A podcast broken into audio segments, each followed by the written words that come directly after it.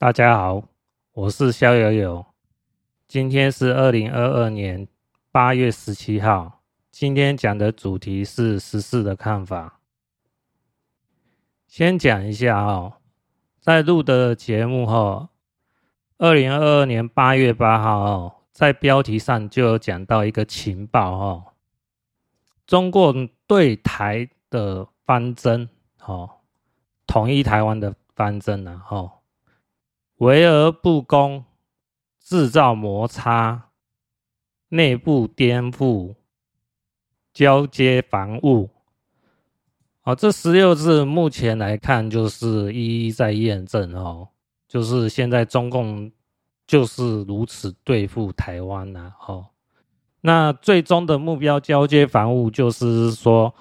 让台湾的军队放下武器，让中共的解放军进驻台湾之后，台湾人就任由中共随意宰割了，就像牛，就像马，就像猪，就像鸡一样，随便宰杀。哦，就是这么简单。那未来会不会如此呢？哦，我们是要很谨慎的来看待哦。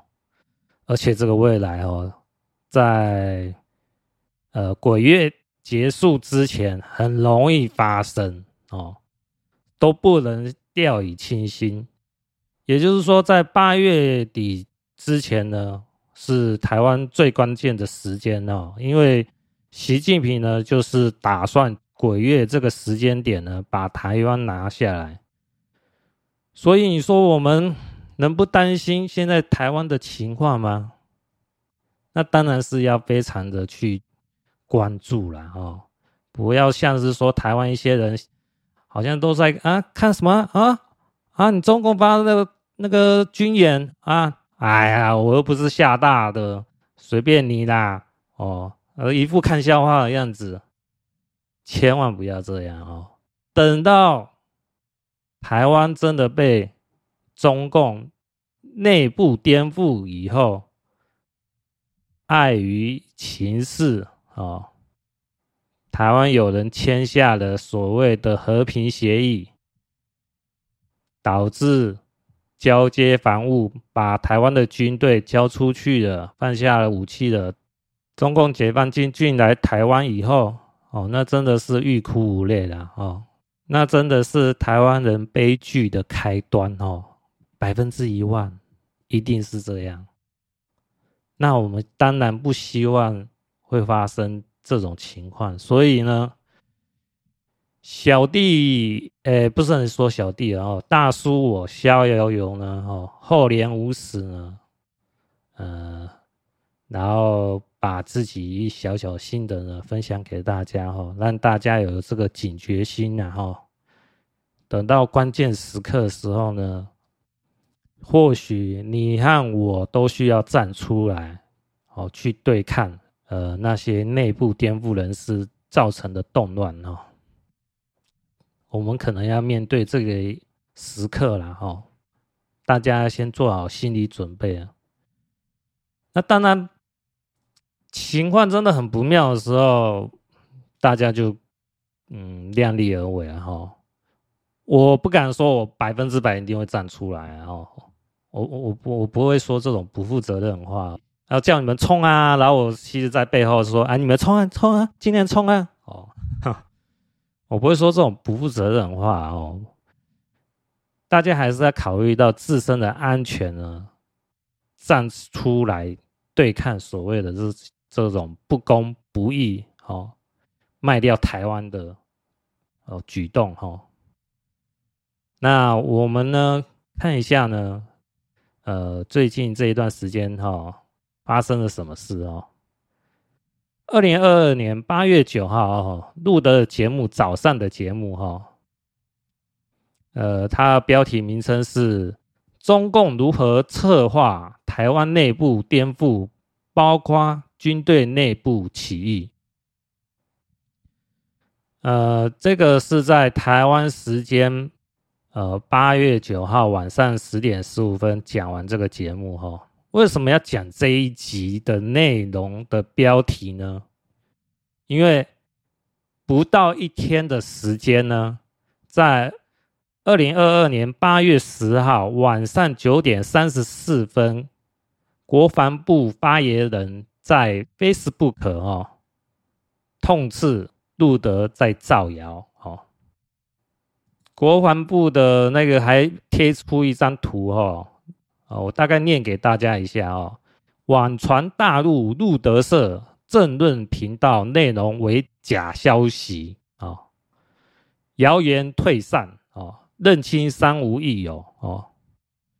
呃，就是说，呃，空军没有查到黄逸飞飞行员，空军没有查到影片内容所提到的计划被策反的事件。然后，台湾海周边部署水雷以及安排共谍军官于总统身旁等内容，皆毫无依据哦。这是三点要反驳路德的内容呢、啊。那我们看看，呃，国防部发言人讲的东西对不对呢？啊、第一个，我们去看哈、哦，路德社不是大陆的哦，路德社是在美国哦。虽然路德是。中国大陆人，但是他是逃到是说美国啦，哦，这应该是属于政治庇护一类的哦，做这种反共灭共的节目啊，哦，所以严格来讲，大陆路德社呢，这是不正确的名称呐，哦，应该是说美国的路德社才比较符合实情啊，哦，那再来是说黄一飞飞行员啊，说。空军没有查到有这个人，那正确吗？路德的说法呢是黄逸飞飞行教官。哦，那飞行教官跟飞行员是差很多的啊。哦，一个是老师啊，一个是学生啊。哦，所以说国防部说辟谣是说我查不到这个飞行员叫黄逸逸飞的人，路德讲的是说，哎，你要查的是飞行教官。啊，你查飞行员，当然你查不到嘛，对不对？哦，你查不到飞行员是叫黄一飞的人，但是飞行教官你有没有去查呢？哦，这是我们质疑的一点。再来是说，哦，空军查不到影片内容所提及的呃被策反的计划哦。我们讲一个实在话。你一天的时间就可能把那种策反的计划的所有当事人全部都查清清楚吗？可能吗？中共渗透台湾内部那么深了，你一天时间就可以查完了？你效率有这么高哦？就我个人认知哦，不可能哦。国军效率没有那么好，也违背了常理哦。你要识破人家的渗透，你要去查他的哦，呃，资金流，对不对？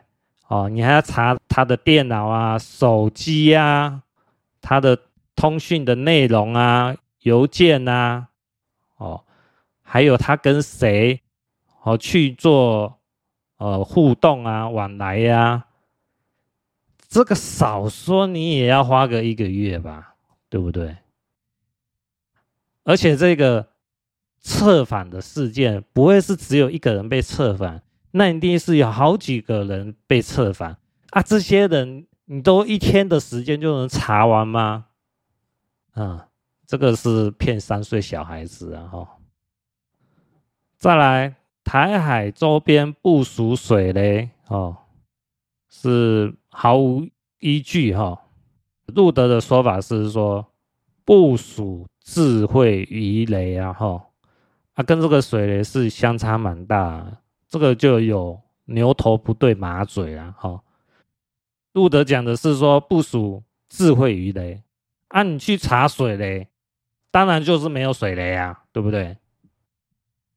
啊，问题是，你国防部有查到还是没有查到智慧鱼雷呢？对不对？而更何况哦，台海周边那么广大，你一天时间就能查完哦？你效率有这么好？你怎么查的？能不能告诉我们台湾人？对不对？你出动了多少人次？哦，出动了多少船只？用什么样的科技的方法？哦，去扫出哦台湾海周边哦是没有水雷的，而且路德讲的是智慧鱼雷哦哦，没有智慧鱼雷，您国防不敢这样讲吗？再来。哦，路德说：“哦，中共有安排共谍军官于总统身边。同样的道理啊，你一天的时间能都查完吗？哦，假设有七八位的话，这七八位的哦通信资料、资金往来，你一天就能查完的吗？哦，你你要去查他的住家，对不对？”你要申搜索令啊，也要向法院申请啊，对不对？他、啊、这一天就能跑完所有行程，就查得清清楚楚吗？不可能嘛！啊，所以说，国防部的辟谣，我觉得是欲盖弥彰啊！哦，合理怀疑哦，呃，国防部哦有鬼啊！哦。刚好又在鬼月，真的是有鬼啊！这个也证明哦，台湾现在的处境有多么的危险，暗潮汹涌啊！可能我这样讲哦，有人会讲，是不是你逍遥游看的那个路德的节目看太深了，太入迷了？所以讲话那么激动，杞人忧天呐、啊！我想，如果你看到现在台股哦，呃，技术分析来说，现在的呃那个指数哈是在二十日线和六十日线之上哦。呃，以技术分析来看哦，现在是空头转多头了。那、你现在就可以做多股票吗？嗯，以技术分析来看，你当然可以这样做哦，但是就看你个人要不要这样做了哦。所以我也讲过哦，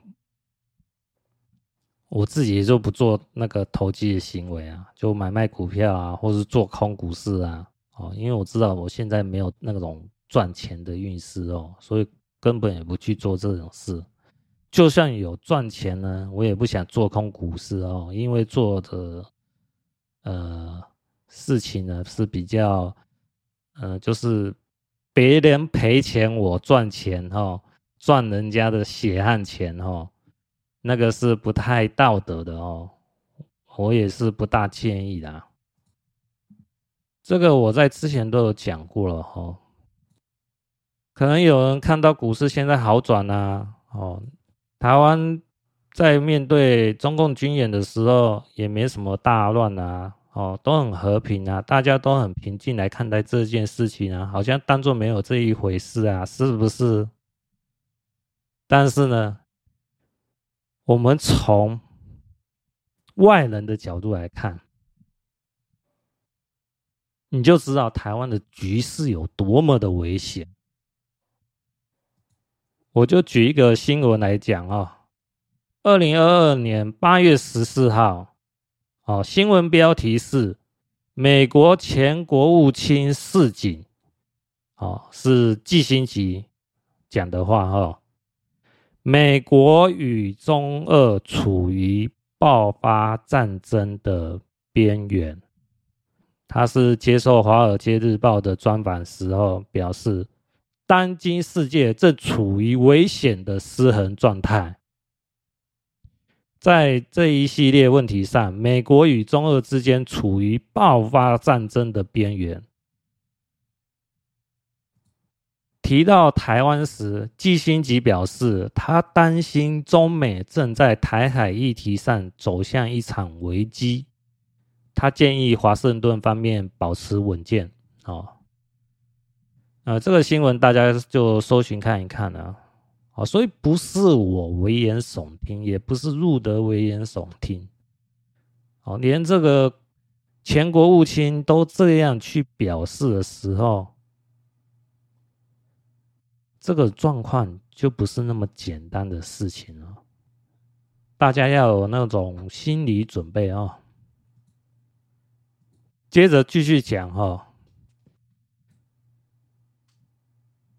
二零二二年八月十二号哈，中共的新闻哈，网易新闻哈，标题是如何招安简伯成，作者是军武刺猬面哦。呃，路德说这是中共军方的自媒体啊，在这一则新闻的内容里面就有提到，对台军驾驶飞机、舰艇起义归来人员的奖励和联络方法。那如果台湾空军有人驾驶 F 十六哦，叛逃到中共那边的话哦。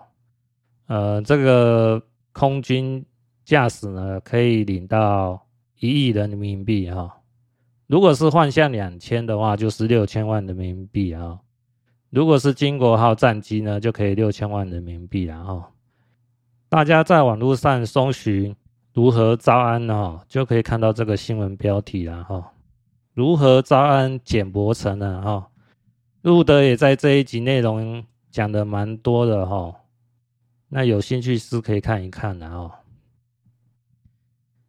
那从哦，路德说哦，台湾内部呢可能被中共策反，到国防部呢，呃，发言人说辟谣，到中共的呃新闻说哦，如何招安台湾人的空军、海军哦，这个新闻呢？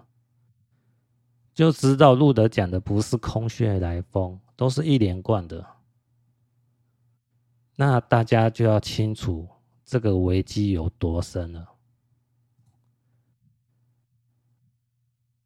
我也有是说问周遭的人，然后人数不多了，大概四个人，然后两男两女啊，都是年纪比我大一二十岁的人啊。哦，我问台湾签下和平协议好不好？呃，两个呢说不知道、哦，一个呢说好，另外一个呢也说不得不签吧。哦，那大家就可以知道是说，虽然样本数少了哦，才四个而已啊。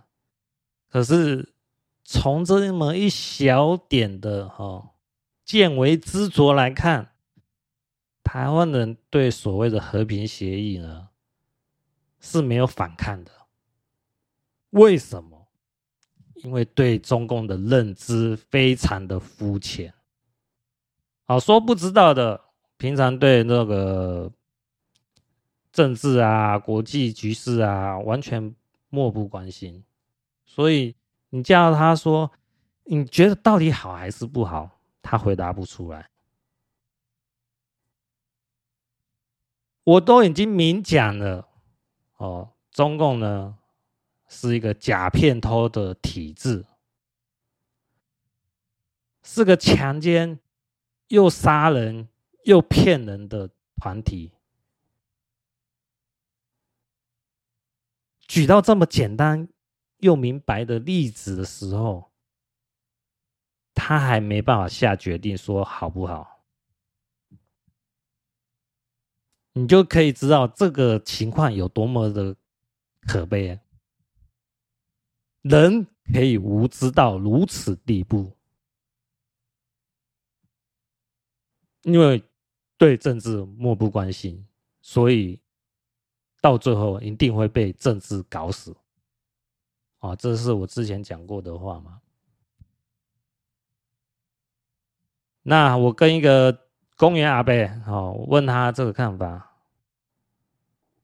他说签啊，为什么不签？难道台湾人要像乌克兰一样吗？美国人又不可靠，哦，所以他是亲共的哦，因为怕死、怕战争，所以他认同签所谓的和平协议。他说：“美国那么乱，美国当然不可靠啊！”啊，我就反问他。你觉得美国乱是因为是说美国的新闻媒体把美国内部的矛盾告诉了你，所以你觉得美国乱？那我反问你，中共呢？媒体自由吗？他说不自由啊。那中共的讯息你得得到吗？他说得不到。那你怎么会认为中共就比较安定？比较稳呢，哦，他就有点思考了一下，嗯，哦，可能是中共就是内部高压维稳，哦，所以目前看起来没什么乱，那只是你看起来没有乱而已，实际上的情况你怎么知道？是不是非常的不堪一击呢？对不对？所以呢，我们不能只看表象，要看到里面内部的真相，不能让媒体诱惑我们的耳目。那我又问过另外一个大哥，我问他说：“你说签下和平协议好，那你觉得中共会守信诺吗？”这位大哥回我：“应该会吧，儒家文化呢？”我就反问他嘛：“西藏例子，一九五一年签下和平的契约，为什么西藏人在一九五六年到一九六二年这六年当中被杀了四十多万人？”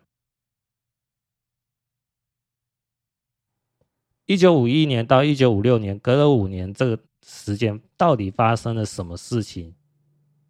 最后导致了中共把西藏人杀了四十多万人。我们动一下大脑好不好？那一定是嘛，中共出尔反尔嘛。本来说要做到是说保护哦政教合一啊。哦，尊重你的宗教信仰自由啊，达赖喇嘛都可以哦，在那西藏那边呢、啊，通通都没有做到嘛。那西藏人当然就觉得生活受到很大的压迫嘛，然后甚至有一些不堪入目的事情哦，在眼前一直发生嘛。那西藏人就起了反抗嘛。那就被中共暴力镇压，为什么？因为你西藏人没有反抗的能力啊，因为你的军队都没啦，中共才有枪杆子出政权呢。因为中共有军队啊，有暴力啊，机器啊，可以去镇压反抗他的人呢。所以我们要去看历史，好不好？讲一下香港的历史啊，一九九七年回归啊，那时候邓小平说五十年不变啊，结果二零一九年反送中运动，你看香港人上百万人上街头，还是一样被打啊，中共一样是不认账啊，一九九七年到二零一九年只有二十二年而已，还不到五十年的一半呢。中共就跳票了，你还认为中共是会守信诺的人吗？讲一个例子，刚才讲过啦。假设你知道你的邻居是一个骗子，不折不扣的骗子，常常说谎，而且他又犯了强奸、杀人罪。有一天，他突然找你说：“哎、我想要跟你合伙做生意，赔了算我的，保证一定赚，你要不要接受？如果你是有正常思考能力的人，百分之一万立刻拒绝。为什么？因为你就知道他就是不折不扣的骗子，常常说谎又不算话的人。他来说要跟你投资合伙做生意啊，就是来骗我的钱嘛。有正常脑袋瓜的人都知道这个回事啊。哦，如果你是三岁小孩，我就不敢讲了哦。可是，一般听我节目的人好像都二十几岁以上了哦。所以我相信，依照你的正常能力、智商来讲，百分之百是不会接受的。同样的道理啊，中共要说跟你签下和平协议，啊，你就认为是和平哦。签下去就大家就以后就和平了，啊，中共的会遵守信诺吗？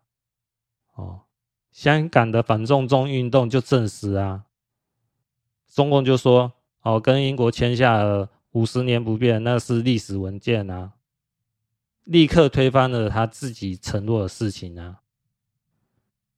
中共出尔反尔不是一天两天的事。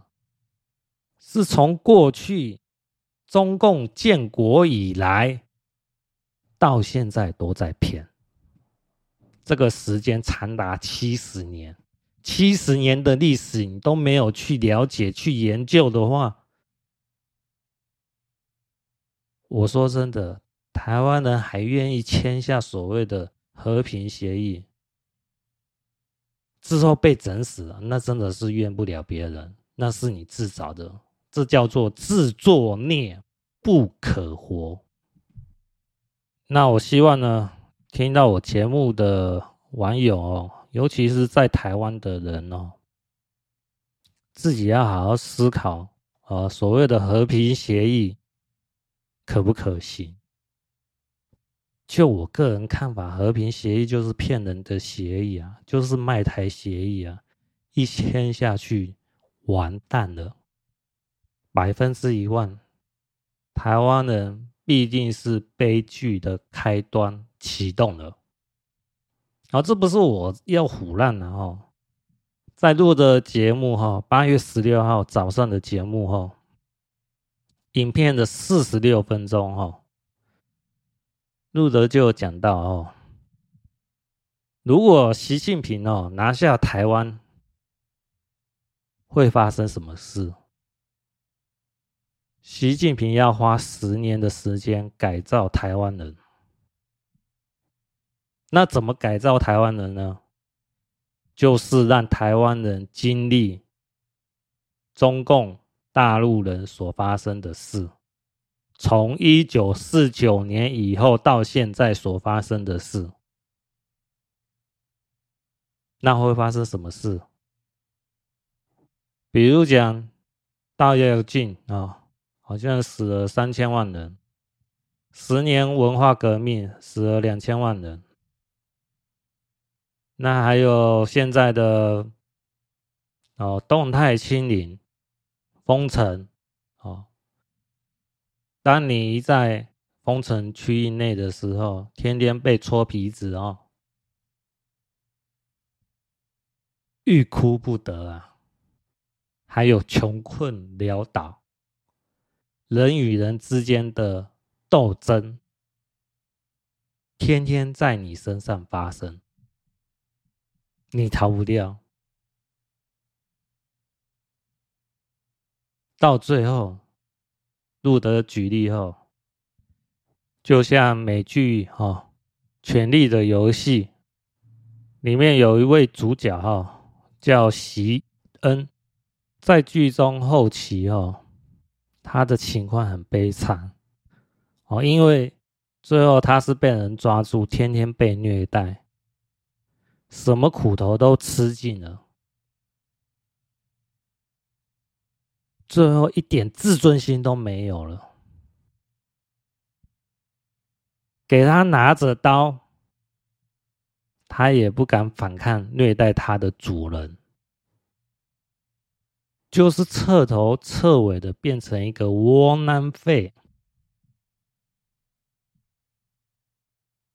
那习近平改造台湾人花十年的时间，就是要把每个台湾人变成窝囊废，因为这样比较好管。就像之前那位老哥跟我讲过嘛，中国人呢，欠管，要管中国人哦，就是要管牛马那样子管才对。啊，我那时候内心就想，你这么亲共，假设未来统一的话，你台湾人就不会变成牛马吗？你就不会变成牛马吗？啊，我就心里在想，你好好的人不想当，就想要当畜生吗？这是很极其可悲的事情呢，大家知道吗？签下所谓的和平协议，就是卖台协议，台湾的未来。台湾人就变成畜生，就这么简单。那我可能表达不是那么清楚，那么好哦。呃，但是抛砖引玉啊，就是听到的人自己内心要想一想，可能很快的，我们要面临这个问题的时候。你可以告诉你周遭的人，劝你周遭的人，绝对不要同意所谓的和平协议。那讲到这呢，我要先讲一下哦。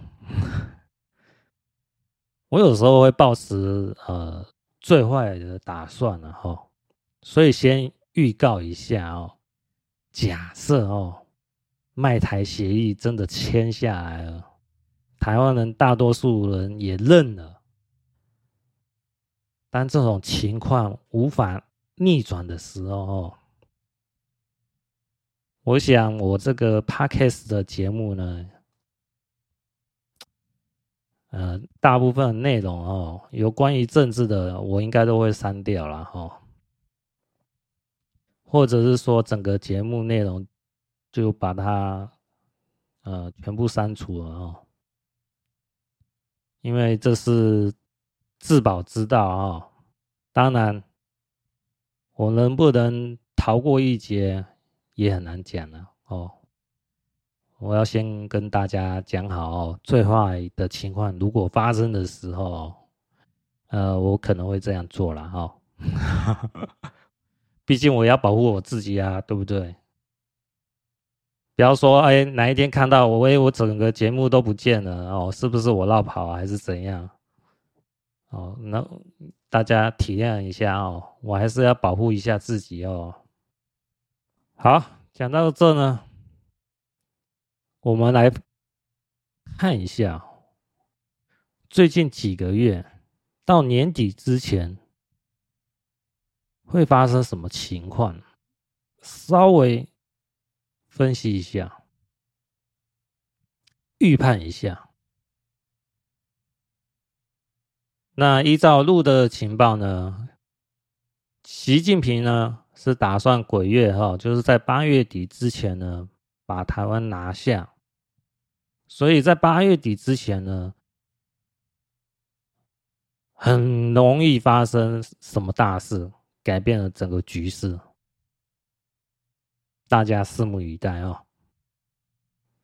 我看今天早上录的节目呢，也说这几天啊可能会发生什么事情呢，大事情。关于这个看法，我认同哦。所以呢，八月底之前呢是所谓的关键时刻，也就是未来两周。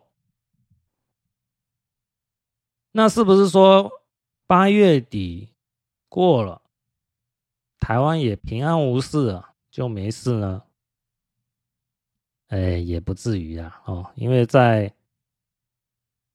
今年水虎年哈，就是那一年过了以后，才算是真正的平安的哦，就是打破习近平的幻想，在水虎年那一年收复台湾的幻想打破了，我们台湾才能说稍微松一口气啊。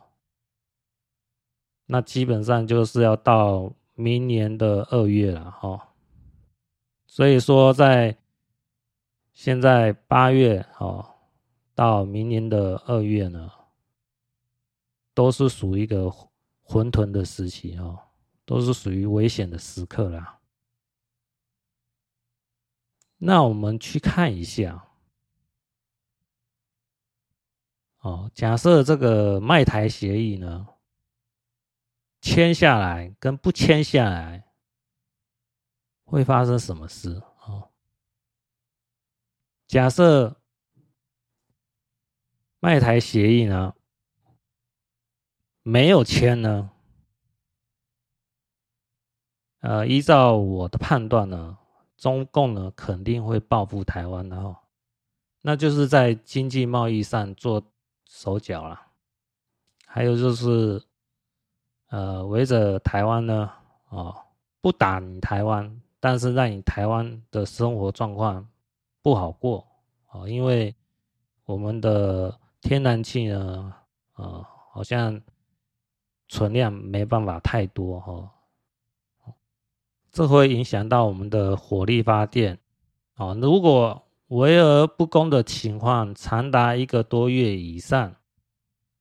那石油的供给也会出问题，那你说台湾经济会不会受到影响？还有，台湾对大陆的 ECFA 啊、ECFA 贸易协定，呃，肯定也会受很大的约束，也有可能被取消掉。那你说对台湾的经济有没有影响？这就是我讲到，是说台湾的推背图哦，二零二二年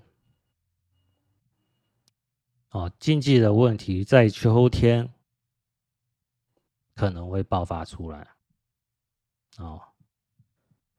那我也讲到嘛，八月七号立秋以后，这个事情呢就会白热化哦。那目前看好像，嗯，虽然表面上台湾人看起来是，嗯，很。风平浪静啊，实际上呢，暗潮汹涌哦，不容小看呢、啊。说真的，路的都很急啊，哦，内心很焦急啊，哦，那种对台湾这种恨铁不成钢哦。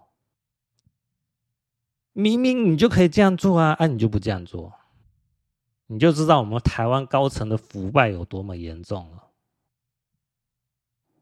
那如果台湾签下了卖台的协议，又会怎么样呢？难道台湾就平安无事吗？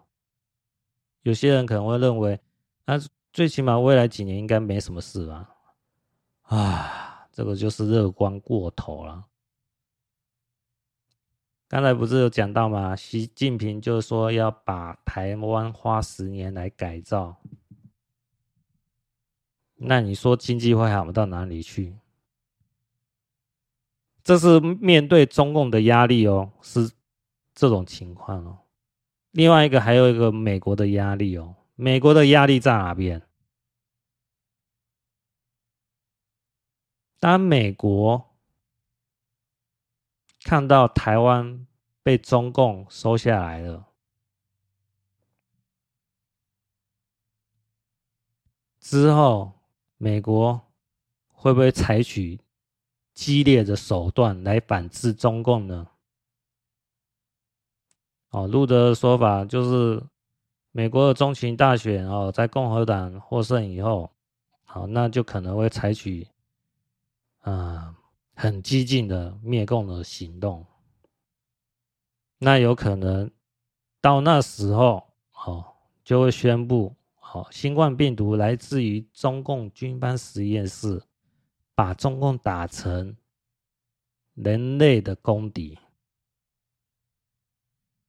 如果在那个时候之前，台湾就被中共拿下来了，那时候台湾跟中共是绑在一起的哦。那时候你说美国会不会对付台湾？因为那时候台湾不是保护美国的第一岛链哦，那时候台湾是中共的马前卒哦。你说那时候美国会让中共顺利拿下台湾的晶片厂吗？肯定不会嘛。那台湾的晶片厂会有什么样的情况呢？有一句话叫做“我拿不到的，你也别想得到”，大家就可以知道，卖台协议。哦，一被签下来，当中美发生冲突的时候，台湾的晶片厂能否安全是一个很大的疑问。那如果台湾的晶片厂不存在的话，你说台湾的经济还能安安稳稳的吗？是不是？所以说呢，哦，未来几个月呢，哦，九月、十月、十一月、十二月、一月、二月，哈，未来半年哈，对台湾来讲呢，就是一个考验呐。考验什么？考验你台湾人有没有自立自强啊？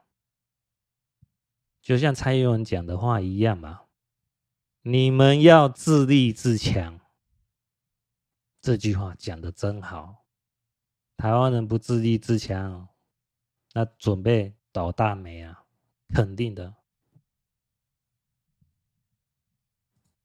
我看最近有一则新闻哦，讲得很好哦，标题是蔡英文下令挺林志坚。高嘉瑜反问：“怎么支持？”林志坚他自己都无法捍卫自己清白了，这就是台湾的情况。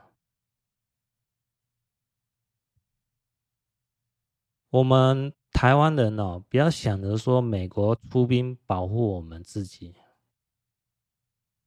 我们要先自己站起来反抗中共。别人看到我们的决心，才有可能帮助我们台湾人。这叫做自助，才会有人助。你自己都不帮助自己了，别人怎么会帮你呢？对不对？这是一个很简单的道理啊。讲到这，我要跟大家讲。台湾真正的出路啊，就是跟中共哦对抗起来，要不然就真的惨了。我们不要被所谓的那个和平协议这“和平”两个字给迷惑。如果中共是一个遵守信诺的国家，那所谓的和平协议，我们可以考虑。可是从过往的历史就知道，中共是出尔反尔，常常会说谎的国家。那所谓的和平协议，就是所谓的卖台协议，一点都不能相信，签下去就倒大霉，签下去台湾人就失去了国防、外交的能力。那这样，美国、欧美。西方世界国家想要帮助台湾都没有任何借口，因为中共会说，这是我内政的事情，你们其他国家管不着。所以我们不要傻傻认同所谓的和平协议啊！哦，你认同卖台协议哦，那就是你自己认同自己卖掉自己啊，自己要变成奴隶也是你自己认同的，所以不要犯傻。那路德也有讲到呢，习近平呢就是一个纸老虎哦，Paper Tiger 哈、哦。习近平呢就是赌哦，欺负台湾哦，台湾不敢反击哦，就能把台湾顺顺利利的拿下来。但是你台湾人只要一反抗，甚至向美国爸爸求援说请求协防。我跟你讲啊，台湾的危机啊，就立刻解除了。可是我们看啊，我们伟大的总统蔡英文做了什么？